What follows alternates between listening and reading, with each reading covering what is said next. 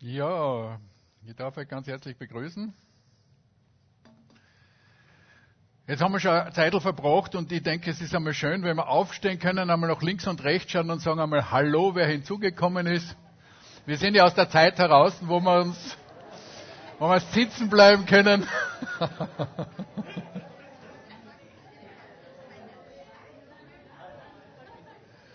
ja, draußen im Livestream steht einmal auf von der Couch schüttelt euch durch, sammelt Sauerstoff für die Lungen und für den Kopf.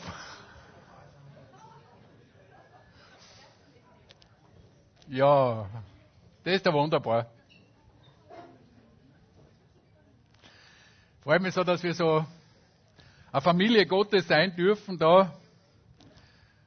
Für alle, die mich noch nicht kennen, draußen am Livestream oder erinnern, ich bin der Otto Just, Teil der Gemeindeleitung. Und wir haben ja heute den Pfingstsonntag.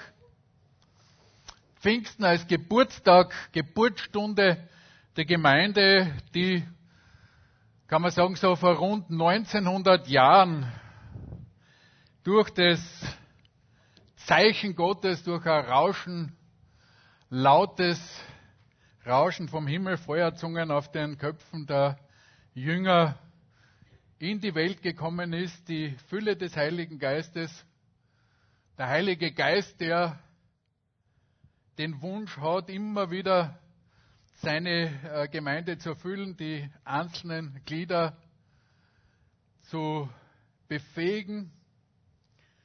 Und ein ganzer zeitloser Begriff in Gottes Plan für uns als Menschen, in Gottes Plan seiner Gemeinde, in Gottes Plan für die Menschheit ist Frucht. Gottes Ziel, auch durch das Wirken des Heiligen Geistes, ist nicht nur Begeisterung über Wunder und Wirkungen. Wir sehen das in der Bibel immer wieder, dass die Jünger begeistert waren, wie, der, wie Gott sie offenbart hat, wie Wunder passiert sind, aber eigentliches Ziel ist, Frucht zu bringen. Und so ist mein heutiges Thema äh, Gottes fruchtbares Ackerfeld im Wandel der Zeit und ihr seht da hinter mir einen sehr, mir sehr bekannten Acker, das ist nämlich unser Acker, einer, einer unserer Äcker, die von mir seit ja, fast 40 Jahren bewirtschaftet werden. Und dieser Acker hat den Auftrag, Frucht zu bringen. Dieser Acker hat keinen anderen Sinn, aber er hat viele Fähigkeiten. Wenn man so anschaut, eine sehr starke Fähigkeit ist, wenn man so schön in Ruhe lässt, ist, dass er sehr viel Unkraut bringt. Gell? Also das ist eine Fähigkeit, die er in einem hohen Maße besitzt. Und so werde ich über Arten der Frucht sprechen, auch ein bisschen das Ganze in einen zeitlichen Kontext stellen. Ich glaube, gerade heute, 1922 Pfingsten, ist es auch ein bisschen interessant, wo wir uns heute befinden. Also, Ihr seid noch da. 2022. Es fängt schon an, gell? 2022. 2022 zu Pfingsten. Und es gibt auch ein bestimmtes Muster in Gottes Handeln. Und so möchte ich aus Johannes 5,16 lesen, wo Jesus sagt, ihr habt nicht mich erwählt, sondern ich habe euch erwählt und dazu bestimmt, dass ihr hingeht und Frucht bringt und eure Frucht bleibt, damit, was ihr den Vater bitten werdet in meinem Namen, er euch gebe. Lieber Vater, wir danken dir für diesen Morgen. Wir danken dir für dein Wort. Herr, und ich bete ganz einfach, dass du ausrichten kannst durch dein Wort, was du dir vorgenommen hast, uns das zu zeigen in unseren Herzen inwendig, was dein Plan ist. Es ist Erntezeit und ich erlebe, stehe gerade wieder am Markt, am Kaiser-Josef-Platz, dass rund um mich saftige Früchte da sind. Ich erlebe ganz in meiner Nachbarschaft, während ich Blumen verkaufe, reife, saftige Früchte, dunkelrote Erdbeeren, süß, das Wasser läuft uns im Mund zusammen, in Bechern hygienisch verpackt. Das sichtbare Ergebnis des Konsumenten sehen die Frucht. Und das Einzige, was vielleicht da passieren kann, was die Konsumenten sehen, ist, dass sie vielleicht noch, wenn sie die Frucht sehen, über den Preis meckern. Aber dieses Bild des Ackers mit Frucht, das Gott in der Bibel sehr oft gebraucht, hat im Hintergrund dieses Fruchttragens sehr viel, was man draußen dann als Konsument nicht sehen kann, nämlich die Mühe, die dahinter steht. Es ist das Pflügen, die Bodenauflockerung, das Anlegen der neuen Kultur, das Pflanzen, das Verjüngen der Kulturen, mit einer Tragzeit bei Erdbeeren von zwei bis drei Jahren, dann das Düngen, jeden bewässern, gießen, unterlegen mit Stroh, Schädlingspilzbekämpfung. Dazu kommen Umwelteinflüsse, Trockenheit, Regen, Hagel, Tierfraß, Vögel, Wespen und so weiter. Also, wenn man das Ganze sich dann anschaut, was da so rundherum passiert, dann merken wir, dass da in diesem Prozess drinnen tatsächlich viel drinnen ist. Und in der Erntearbeit selber geht es um das zeitgerechte Pflücken. Es geht darum, den richtigen Zeitpunkt genau zu erkennen. Die Erntearbeit passiert bei jeder Witterung unter allen Bedingungen, unter allen Umweltbedingungen. Es muss zwischengelagert, gekühlt, auf den Markt transportiert, verkauft werden. Und wenn man es nicht verkaufen kann, muss die nicht abgesetzte Ware verwertet werden. Einfrieren, Marmelade und so weiter und so fort. Oder im schlimmsten Fall entsorgen. Was eben die Konsumenten nicht sehen, ist dieser gesamte Prozess des Pflanzens, Wachsens, Erntens, Pflügen.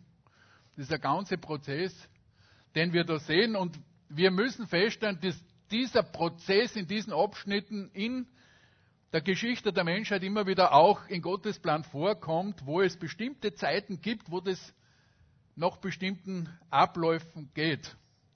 Dass Gott ganz einfach die Welt, sein Ackerfeld in dieser Art und Weise bewirtschaftet. Die Welt als großes Ackerfeld Gottes, wo wir in Matthäus 13, 38 lesen, der Acker ist die Welt, der gute Same, das sind die Kinder des Reichs, das Unkraut sind die Kinder des Bösen.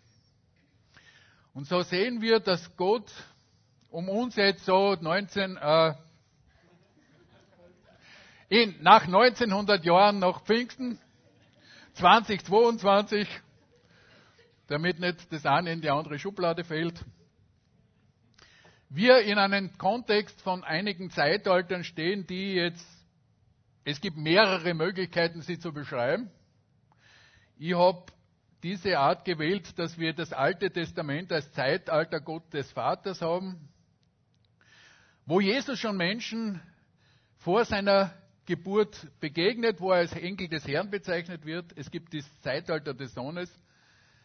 Jesus vom Menschen geboren wird, um zu erlösen. Dann sind wir jetzt im Zeitalter des Heiligen Geistes, die Gemeinde.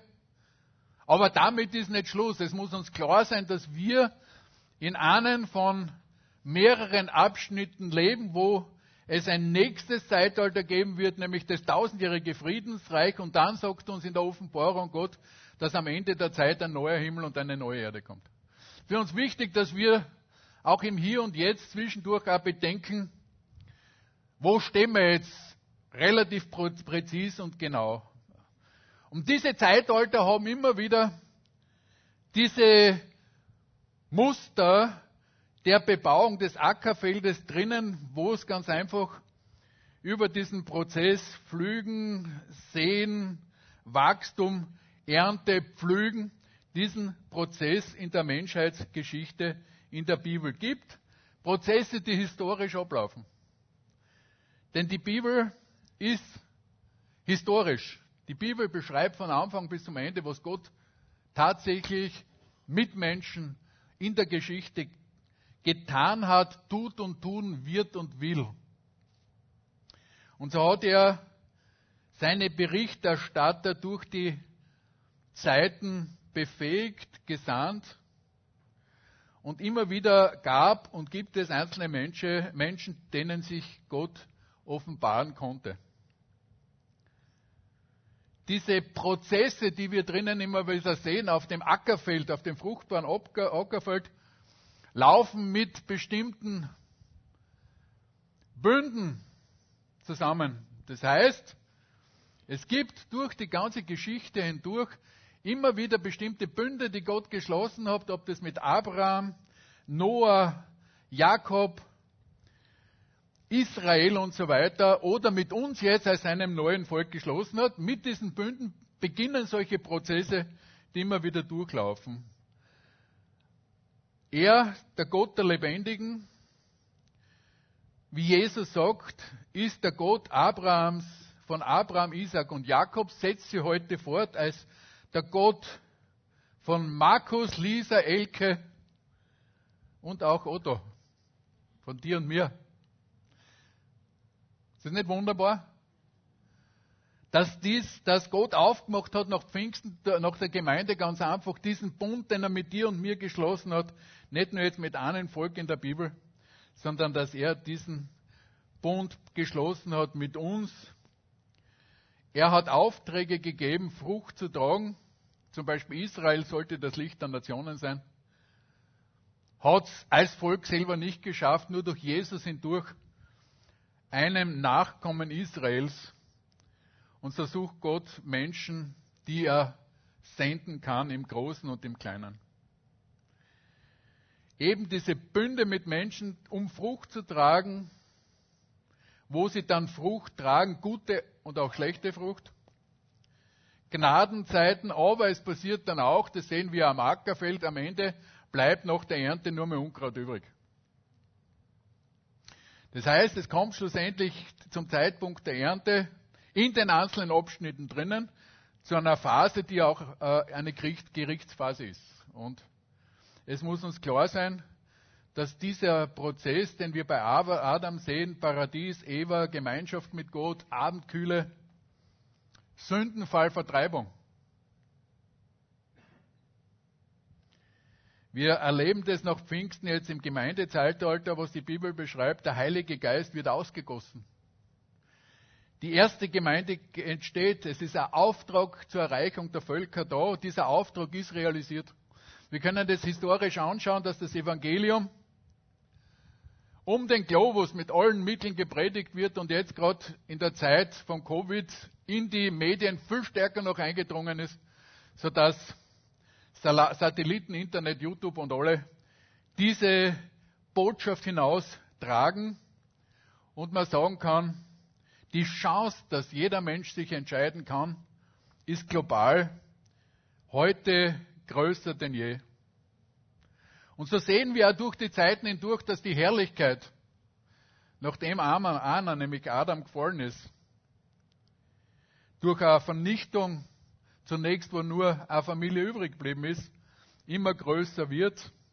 Aber wir auch feststellen müssen, dass der Mensch trotz allem immer wieder total versagt und es absolut klar ist, und das sehen wir auch am heutigen Tag durch das, was rundherum passiert, der Mensch ist nicht in der Lage, irgendwas durch die Sünde, die im Menschen drinnen ist, richtig zu Ende zu bringen, ohne dass es nicht in einer Katastrophe endet. Aber die Herrlichkeit nimmt zu. Und so ist der neue Bund Jesu herrlicher als der alte Bund Gottes mit Israel. Während im alten Bund wenige Menschen, zu denen Gott direkt redet, da waren Könige, Priester, Propheten, haben wir im neuen Bund, den Jesus mit uns geschlossen hat, und ich lese Lukas 22, 20, desgleichen auch den Kelch nach dem Mahl und sprach, dieser Kelch ist der neue Bund in meinem Blut, das für euch vergossen wird. Was wir heute gefeiert haben. Diesen Bund. Dieses Erlösungswerk diese Gemeinschaft. Das Abendmahl als Zeichen der Verbindung untereinander und mit unseren Herren, wo er in unserer Mitte ist und wo wir gemeinsam feiern und steht, bis er kommt, bis er wiederkommt. Und so sind wir im Zeitalter der Gemeinde wo wir jetzt hier drauf warten eigentlich, dass er wiederkommt. Aber warten wir passiv? Wir sind in der Fortsetzung der Apostelgeschichte unter Gottes Ackerfeld 2022. Und 1. Korinther 3,9 sagt, denn wir sind Gottes Mitarbeiter, ihr seid Gottes Ackerfeld und Gottes Bau. Wir sind wieder beim Ackerfeld. Wir sind wieder beim Bau, wir sind beim Fruchttragen. Und so hat uns Gott ganz einfach verheißen, er würde aber uns, dich und mich nicht alleine lassen, sondern er hat uns zu Pfingsten, mit, zu Pfingsten hat es begonnen und vorher hat Jesus verheißen in der Apostelgeschichte 1,4. Und als er bei, mit ihnen beim Mahl war, befahl er ihnen, Jerusalem nicht zu verlassen, sondern zu warten auf die Verheißung des Vaters, die ihr, so sprach er, von mir gehört habt. Die Verheißung des Vaters, was ist das? Der Heilige Geist. Der Geist Gottes, der im Alten Testament punktuell auf einzelne Menschen gefallen ist, der dann im Finale des Alten Testaments, könnte man sagen, im Übergang auf Johannes vom Mutterleib an war der Heilige Geist, der nach der Verherrlichung Jesu auf seine Kinder gefallen ist und bis heute auf seinen Kindern ruht weil die Verheißung gilt, so sagt Petrus in seiner Predigt, und all jenen, die noch hinzukommen werden. Das heißt, Petrus hat in seiner ersten Predigt schon von dir und mir gesprochen. Ne? All jenen, die hinzukommen. Wenn wir von Frucht sprechen, dann haben wir so bestimmte Vorstellungen und tatsächlich müssen wir uns äh, gewärtig sein, dass es zwei Formen von Frucht gibt, die die Bibel anspricht, nämlich auf der einen Seite eine äußere Frucht, eine, das Bild der Vermehrung, und ich möchte das am Beispiel der Erdbeeren festmachen, denn es gibt zwei Möglichkeiten, von Pflanzen zum Beispiel Frucht zu bringen, durch Samen oder durch Ableger, nämlich durch Klonen. Nicht? Da gibt es so ein Bild, wo man da so ein ein Erdbeerstock sehen und da sieht man so diese Ausläufer. Gell?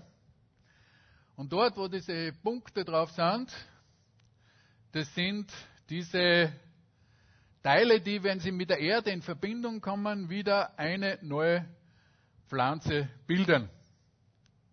Das heißt, aus einer Pflanze werden viele.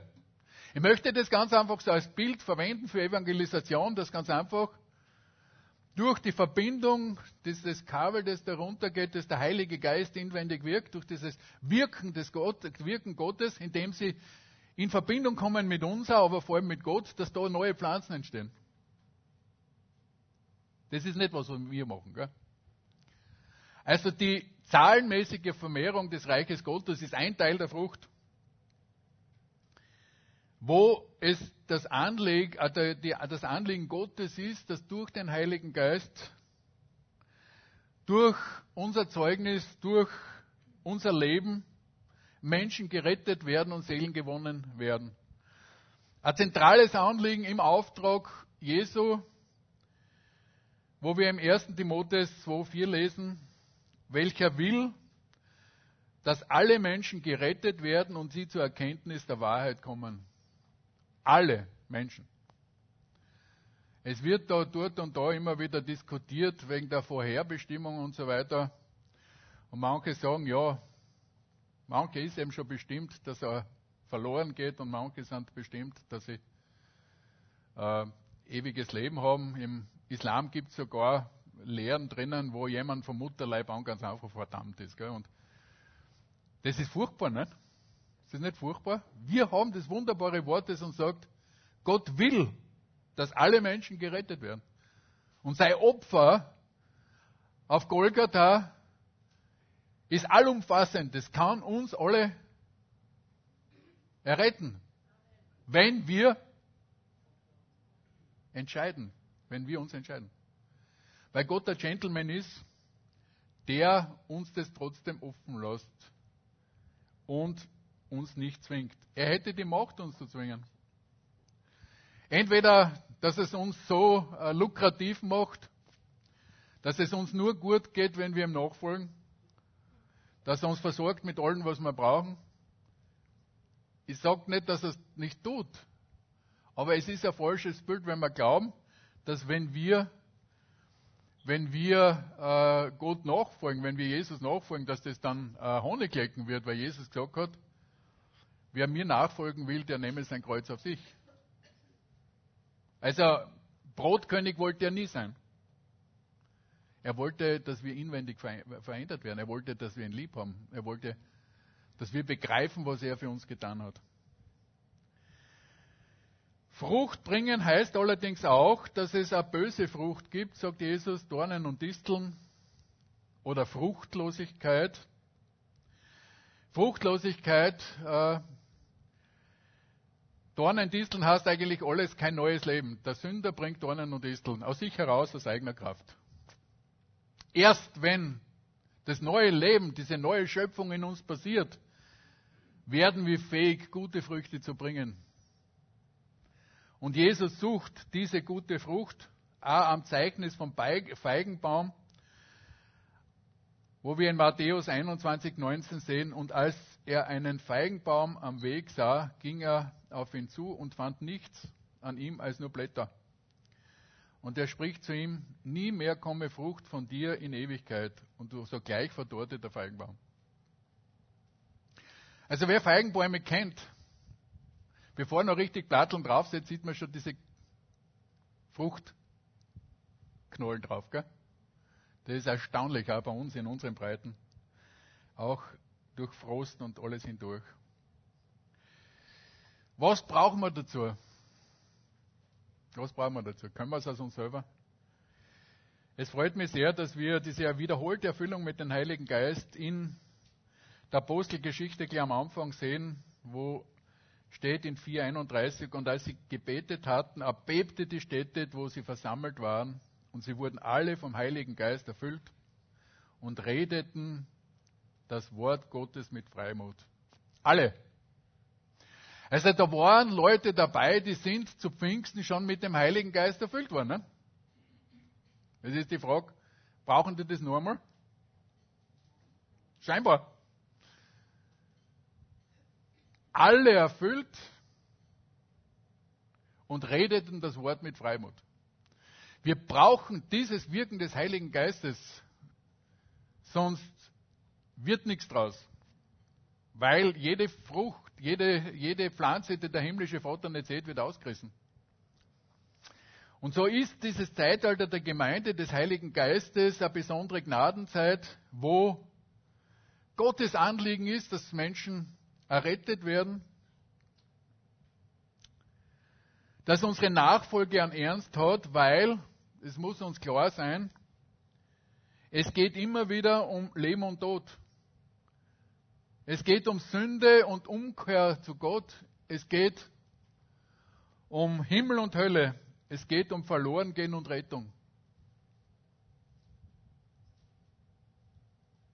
Und das sage ich nicht, um uns Stress zu machen, weil wir es ja eh nicht selber kennen.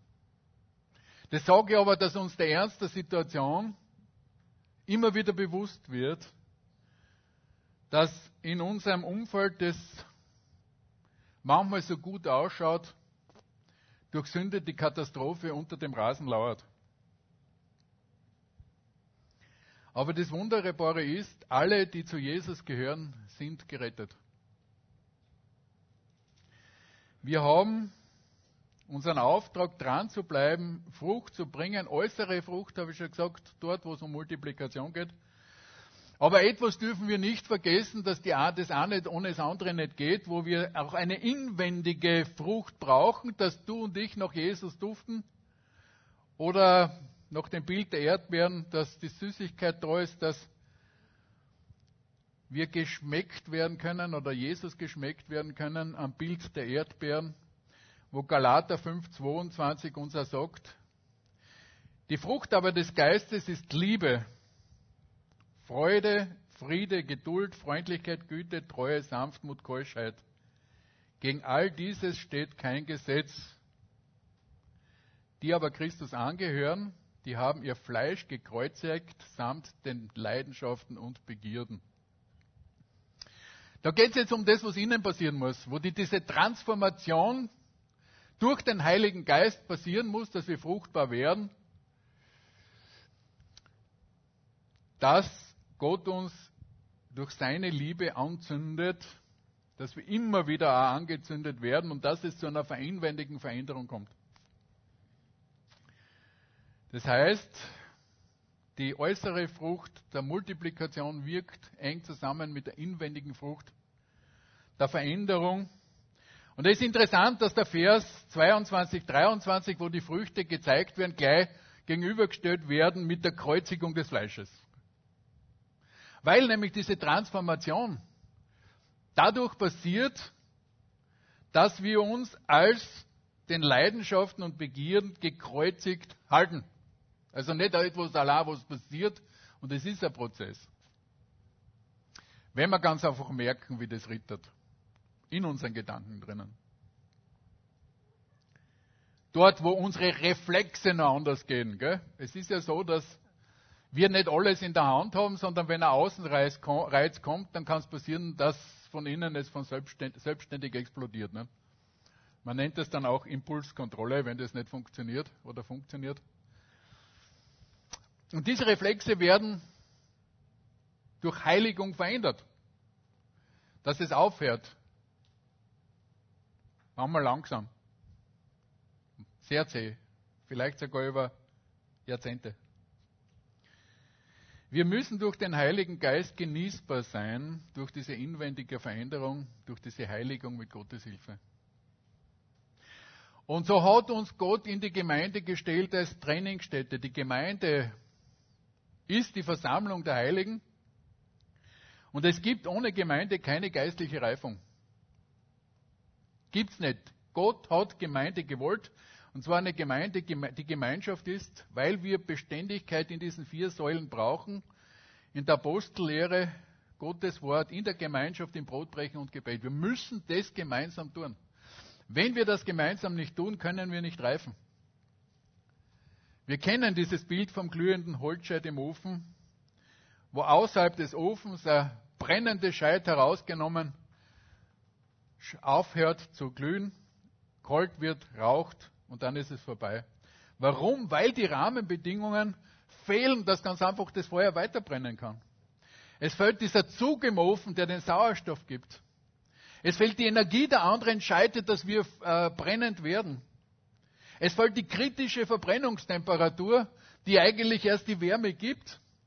Und ich habe zu Hause jetzt vor einem halben Jahr einen Ofen gemeinsam installiert und da weiß ich, wenn die Brennraumtemperatur 220 Grad grob unterschritten wird, wenn er auf 180, 170, 150 Grad runtergeht, dann raucht es beim Kamin aus. Das darf nicht sein, da hat's was. Da fällt der Sauerstoff, da fällt der Zug. Und das macht der einzelne Scheit, wenn ich dort, aus dem Ofen ans Haus nehme, dann ist Ende. Gell? Und so ist es, dass Einzelgänger anfällig für viele Krankheiten sind, weil der Schutz fehlt. Und eine Ursache davon ist, warum es die gibt, das ist Hochmut. Ich brauche das nicht. Daher muss uns klar sein, Online-Gemeinde ist nur wie Facebook-Freundschaft.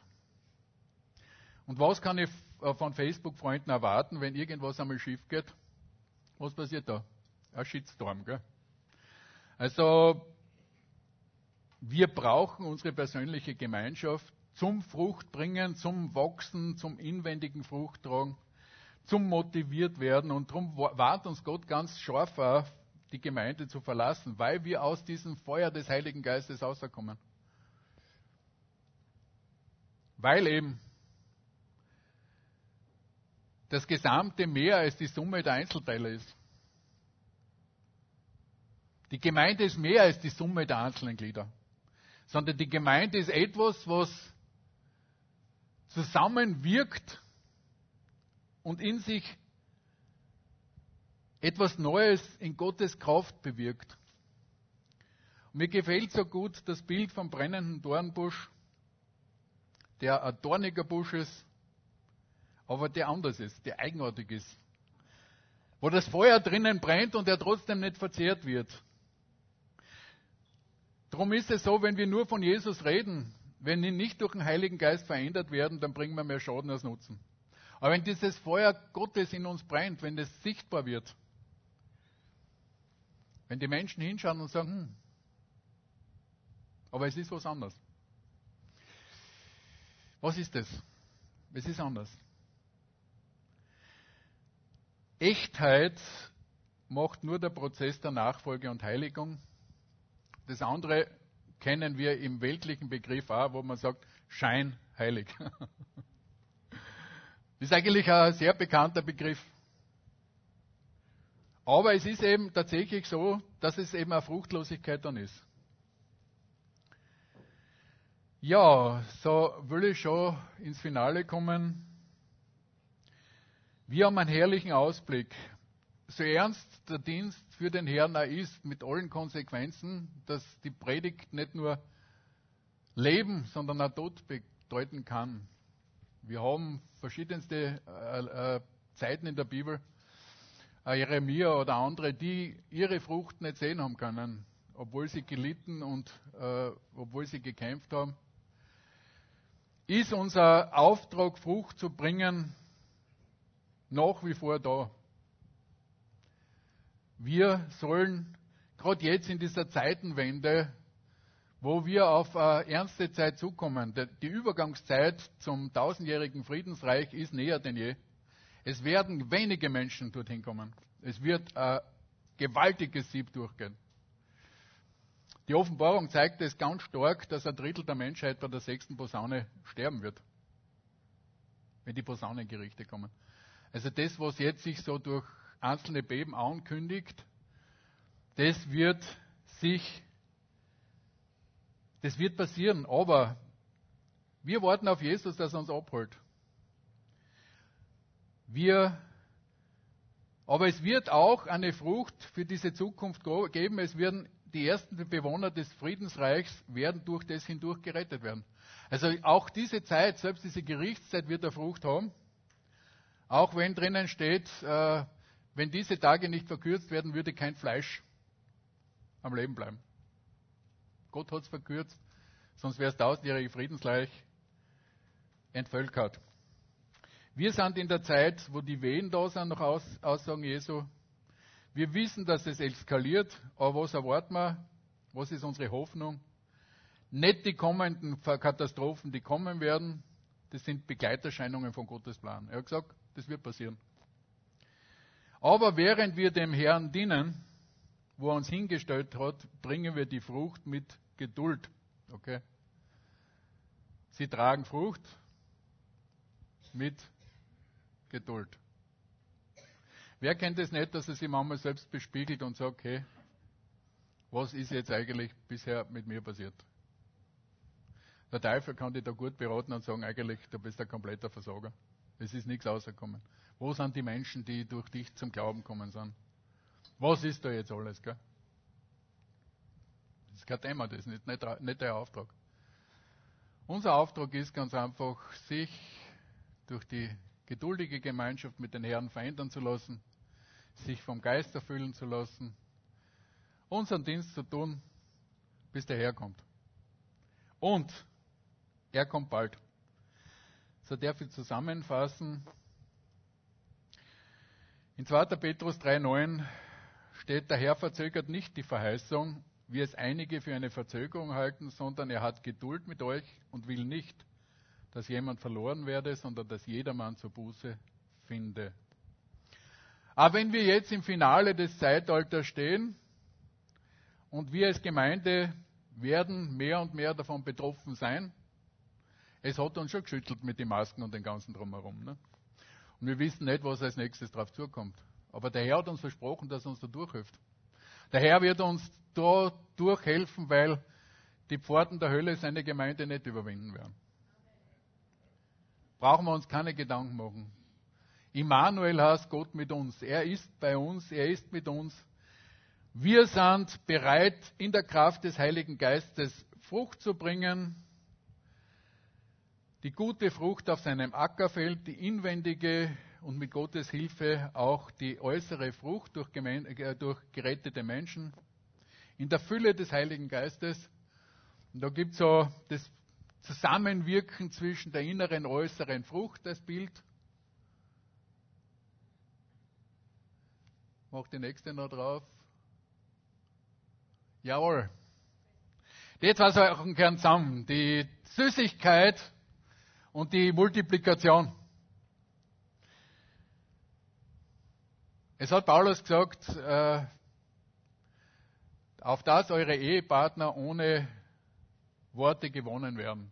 Das ist genau der Prozess, wo diese inwendige Veränderung im Zusammenleben ganz einfach bewirkt, dass das Zeugnis nicht nur mit dem Mund passiert, sondern ganz einfach als Ausdruck dieser inwendigen Veränderung. Um das geht es ganz einfach. In der Fülle des Heiligen Geistes und durch eine neue Erfüllung. Und so darf ich abschließen mit dem Wort, der Herr kommt wirklich bald. Amen.